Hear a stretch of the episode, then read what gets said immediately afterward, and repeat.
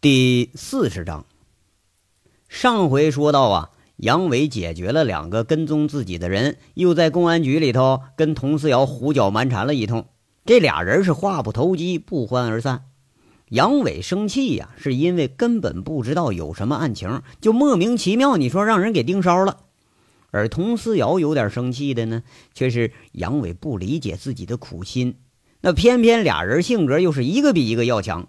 这正应了凤城的一句老话啊，倔驴子和犟牛他拴一块了，那一个比一个闹腾的厉害。这更让佟思瑶生气的是呢，杨伟看样啊，别说把他放心里了，压根儿啊，自己根本都不在人家眼里头。这人走了，佟思瑶再细细一想，这怕是要坏事儿啊。杨伟这不仅仅是军人出身，而且是这几年跟公安打交道的时日渐长。怕是这个反侦查能力，那可不可小觑。连着好几天，事情的发展就有点出乎意料，但好像也是在情理之中。正如佟思瑶担心的一样，杨伟是非常警觉。从离开公安局第二天开始，就再也没有了杨伟的影子。连吴铁军都问过一回，哎，没找着人。而杨混天反馈回来的消息呢，却是杨伟当天回到了基地。把杨混天和几个管事的教官给叫一块儿了，安排了一下子工作，哎，说了几句，然后告诉大家说：“我我出去旅游几天去，你们好好看家啊。”然后把这相关工作安排一番，就再也没见着人影。更让佟思瑶觉得揪心的是呀，GPRS 定位顶上所有人信号全都消失了，仿佛是同一时间得到了消息。这辛辛苦苦跟踪了好几个月。一下子全泡汤了。佟思瑶啊，这心里就觉着有点害怕。这迹象越来越表明，杨伟就是那个要锁定的 A 号人物。哎呀，如果他真的就此收手，倒也不是什么坏事啊。佟思瑶有时候会被自己这个离奇的想法给吓一跳，心想着呀，如果杨伟真能通过这一次就撒手的话，那以前的案子啊。恐怕以杨伟的能力来个石沉海底应该是没问题，说不定啊自己会很庆幸，哪怕是面对省厅的责难，他也在所不惜。可是那杨伟会收手吗？佟思瑶不知道，不但不知道，到现在连人都找不着了。不但说连杨伟找不着了吧，连那几个已经锁定的目标全都拖出了警方的视线。佟思瑶再见这几个外勤人员，那都是垂头丧气的。堂堂的金穗队员呐，跟丢了人了，这还真是头一回，而且是莫名其妙把人就跟丢了。这丢了三天两天的还好说，足足丢一周了。哎，无论是熟悉的人呐，还是原手机号的定位呀，都没有再发现杨伟这群人的踪迹。就连佟思瑶派出大连的人也都白跑一趟，带回来的消息和照片是韩雪啊，正一个人忙着装修房子呢。杨伟根本就没回大连。杨伟从公安的视线里头莫名其妙的消失了。同时啊，发现杨伟反常的还有一个人。要说这人谁呀？就是那个周玉慧。周玉慧第三天就见到了张东猛，接到了周玉慧的邀请。这张东猛那倒也挺上心，专门从拴马村赶回来了。不过啊，张东猛的反应让他很吃惊。说明了来意，张东猛两只阴鹫的眼珠子一转，就说一句：“你要这东西干什么呀？”张东猛啊，和周玉慧同属天下天煞旗下的这个子公司，哎，俩人倒也是见过面，不过呢，说话的时候却是少得很。张东猛的眼神每次盯着周玉慧，都仿佛要剥光他的衣服似的。甚至有一次啊，公司的酒会。这货居然是有意无意的就跟周玉慧套近乎，周玉慧一见这人，他就有点不自在。这也是说周玉慧为什么愿意先去找杨伟，而不愿意找张东猛的原因之一。张矿长，这就是生意。至于这东西是干什么的，那是我自己的事儿。一百万买这东西，连带呃你封口，条件也就是这样了。别的你什么也别问。周玉慧啊，有点厌恶张东猛这个作态。张东猛好像是斟酌了一番，摇摇头，看样啊，也是要拒绝。周玉慧正失望的时候，却见张东猛开口了：“东西我可以取，不过呀，我还想要样东西。你说吧，只要我能办得到。”周玉慧一看张东猛愿意呀，一下子还有点惊讶。这张东猛的神态还真就不好揣摩，不过话里头喜悦的成分比较多。哎，办得到很简单啊！你知道男人喜欢什么东西？张东猛那阴旧的眼睛里开始就是银光毕露了，脚下的桌子下面颇具挑逗性的碰了碰周玉慧那紧紧靠拢着的膝盖。吓得周玉慧赶紧往后躲了躲，就这样啊，看在张东猛眼睛里却是哈哈大笑。看样这货是调情老手了。刚才一试之下，张东猛更是确认了自己的想法。就这女的啊，属于那种一般不亲近男人的女人。那俗话说呀，这玫瑰越是带刺儿，它越香；这娘们性子越烈，才越爽。张东猛看着周玉慧这个作态。想把眼前这女人呢给脱光了摁床上的心理却是更加强烈了。张东猛，你太放肆了！周玉慧冷冷地说着，她并没有说拂袖而去，毕竟咱是有求于人嘛。周小姐，是你找的我呀，我可没强迫你呀。张东猛啊，才不在乎周玉慧的态度呢。这种女人在张东猛眼睛里头，属于那种很有气质、很有品位、很值得一上的女人。这可不是说花钱就能办到的呀！要不抓住这种机会，以后可就没机会了。在他的世界观里头啊，女人就是用来上的。这个有条件要上，没有条件创造条件，咱也要上。何况呢，这次这么好的要挟机会，那这怎么能放过呀？周玉慧眼珠一转，这就有话了。不过呀，接着茬就周了句瞎话：“张东猛，我可是你老板陈明凯的女人，怎么老板的相好你也敢碰啊？”这话说的呀，有点让周玉慧自己都脸红。不过呢，呃，就指着这话来压张东猛了。而且说这话，就陈明凯那个呃沾花惹草的性子，那还没人不信。嘿嘿，老板。狗屁老板，就他妈老板娘来了，我都不客气。张东猛啊，不屑的说着。一方面，他还真就不把陈大拿给看在眼里头，就是互相利用而已。现在周玉慧就即便是陈大拿的相好，他也不怕。陈大拿这上过的女人，那要是统编成一个营，那应该呃没问题。要是团级连，基本也差不多。反正这事他说不清。就这个周玉慧，那真是陈大拿的女人，她也是扯淡。陈大拿口头禅是啊，呃，朋友如衣服，女人如内裤。这衣服好了，咱能常穿呢；内裤可不行啊，你得常换新的才舒服呢。要让陈大拿对一个女人钟情，那可真就有负他银棍这个大名了。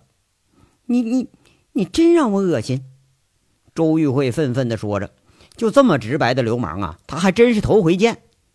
嘿嘿嘿嘿，周小姐，你要装这个清高的话，那咱们就没什么可谈的了。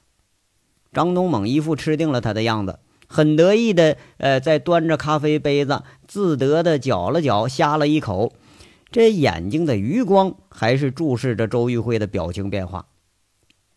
周玉慧看着张东猛是足足有两分钟。终于咬牙切齿地说了一句：“好吧，我答应你。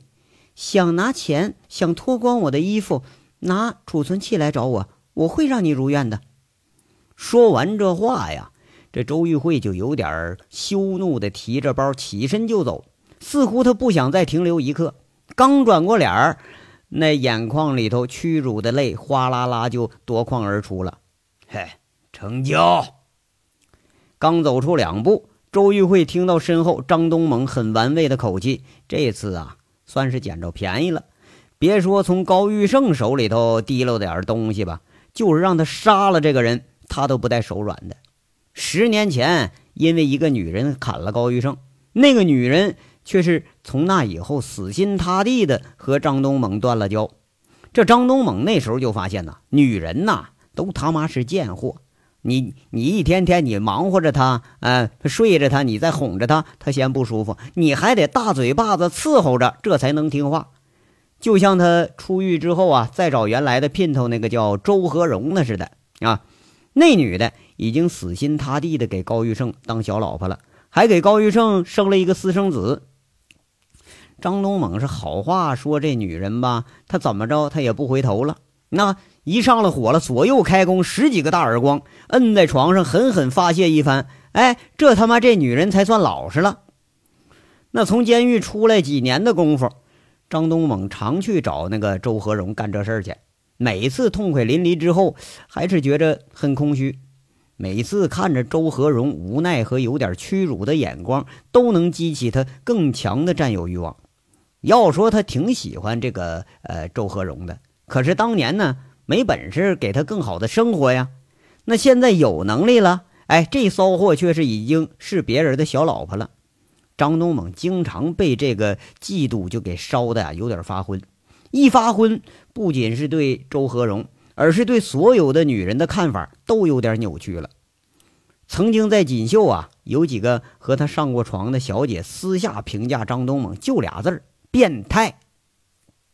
这个评价呢，他很中肯啊。就刚刚周玉慧那番很屈从的表情，让张东猛啊都莫名其妙的觉着心里有点火，有点异样的冲动和满足。这种高高在上的女人，一见到他就会意淫啊，意淫他们在自己胯下呼喊的景象，那样会给他很异样的满足感觉。说不定啊，周玉慧就是下一个。这从咖啡馆出来，周玉慧驾着车停在街边，终于还是无可抑制，趴在方向盘上是大哭了一场。狠心呐，咱是下了，但总是心有不甘呐。下了决心之后，就是一夜流泪，一夜的无眠。日子呢，在一天一天的过着，有些过于平静了。一直暗中关注着高玉胜的行踪的周玉慧啊，他并没有发现有什么变化。两次打张东猛的电话，这流氓直接就一句：“哟，周小姐呀，你要是迫不及待就想上床啊，要不咱先把事儿办了再说。”这明显是根本就还没到手呢。周玉慧气的呀，是愤愤的挂了电话。现在周玉慧才算认识到了，原来眼中的那个流氓杨伟和这个真正的流氓比起来，那简直就是个正人君子。几天里头，有点魂不守舍的周玉慧一直想着呀，自己这么做他值不值啊？这个问题好像还有一个人提醒过他，最终也让他想起了这个人，谁呢？就是杨伟。不知道为什么啊，总觉着这个人多少还有点廉耻，多少对自己还有点关心，多少啊还像是个人，更多的是多少还有点安全感，不像说和陈明凯这帮所谓的老板们在一起。那总是担心被下了套，给糊里糊涂拉床上去了，更不像张东猛似的啊，跟他在一起纯粹那就是恶心和害怕。女人办事儿吧，一般都是靠直觉啊，而周玉慧的直觉呢，就是杨伟是一个能当朋友倾诉的人，或者说是个很有安全感的人。女人在遇到麻烦的时候啊，总是想着能找到一个依靠。哪怕这个就是个能倾诉的人也行。现在呢，周玉慧这种心理却是愈发的强烈了。他试着打了杨伟的电话，关机；再一打，不在服务区。连着三天，这电话都打不通。直到有一天，他径直找到了虎盾安保公司，这才知道杨伟啊，已经一周多时间都没露面了。周玉慧从失望开始啊，就到了绝望，踌躇独行的离开了基地。要说等吧，等着那耻辱的一刻吧。周玉慧彻底的放开了，一个女人迟早是要有这一次的，不管对方是人还是畜生。为了自己蓄势十几年的那一刻呀，她什么都不在乎了。话说呀，杨伟不在。虎盾呐，却比他在的时候还热闹。长平的非法小煤矿整顿工作组，在五编辑俩人加入第十二天的时候就解散了。基地热热乎乎的聚餐啊，那个呃聚会，这速度啊，要比预料的还快。后期的事儿还真像杨伟所预料的，基本呢就没有什么阻挠。甚至在孙大雷带队到矿上的时候，有些小黑窑早都知道这个工作组的那个狠辣手段，那人早都跑光了，就是个空矿，基本上啊，也就是摆摆炸药。就这事儿啊，连武编辑都觉着不可思议。原本这长平一地那是小煤窑的重灾区，哎，现在倒好啊，成了整顿模范区了。要说这里头的猫腻呀，也就杨混天多少知道点儿。这保安队里头有一部分被杨伟暗地里头已经给派出去了，在工作组到矿上以前，基本上他们就已经转悠到矿顶上了，没别的事儿啊，就找人打架。哎，就那种 O.C. 的加强版又被杨伟给改成了微缩版。那出外勤的保安啊，一人腰里头别一圈像香水瓶一样的东西，就这个武器在长平那还真就是所向无敌。要说这个手段呢。比朱前锦整人的手段，那是一点都不差。开黑煤窑子的，那哪个没点背景啊？啊，可是有背景，你也得知道是谁打的你吧？哎，偏偏这伙人是打完就跑，说不定哪天呢，哎，又打回来了。哎，完了，这帮小子呢，哎，那个把那个小黑窑容流的矿工给打跑，起码得一半。哎，而且倒得说有一多半啊，那是给吓跑的。甚至连这几家黑窑主也都没有幸免于难，让保安们给摁住了，用那个橡胶棍子这一顿揍啊啊！长平现在你就别说黑煤窑子了，就连开黑窑的手里证照不全的，那都吓得是惶惶不可终日。这工作组要再去炸矿去，基本上这障碍就扫清了。那怨不得公安上把这群保安叫流氓突击队呢？那这办法也是太让人不可思议了。工作组这头一解散，江叶落也走了，和省台接应的那几个人呢一起走了。最后一顿聚餐上也没有见到这杨伟的身影，江叶落感觉有点失落。当然哈，这次凤城之行还是不虚此行的。江叶落拍摄的取景啊，在全省非法煤矿整顿的专题报道中占到了百分之六十的镜头，而在凤城的治矿之路中这个专题片上哈。除了后期那个五编辑拍摄的很少一部分，基本都采用了江叶落的拍摄。整个片子在工作组解散的时候，全省播放已经接近尾声了，好评如潮啊，反应强烈，这自不待说了。凤城的小煤矿整顿治理工作，在全省那都挂牌成样板了。跟着呢，就有若干地市来凤城取经学习来。那江叶落回省城时候。呃，凤城市的市长、市委书记亲自把这位凤城带来那个给凤城带来无上荣誉的记者给送上车去，那这规格这那高的简直是绝无仅有。看样啊，江记者这次再回省城，那可是镀了厚厚的一层金了，又得有无数的桂冠和花环要戴在头上来了。不过呢，还是有点遗憾，最遗憾的就是啊。有段时间都没见着自己那位便宜姐夫了。虽然这个人的作态呀，处处令他不齿，但多少还是有点牵挂。莫名其妙的就有牵挂。哎，甚至他在回省城的早上啊，又专门去了一趟基地，期待着能见着他那位想见的人。哎，哪怕也就是告个别呢，哪怕再和他骂上一场呢，那也比见不着人强啊。不过他很失望。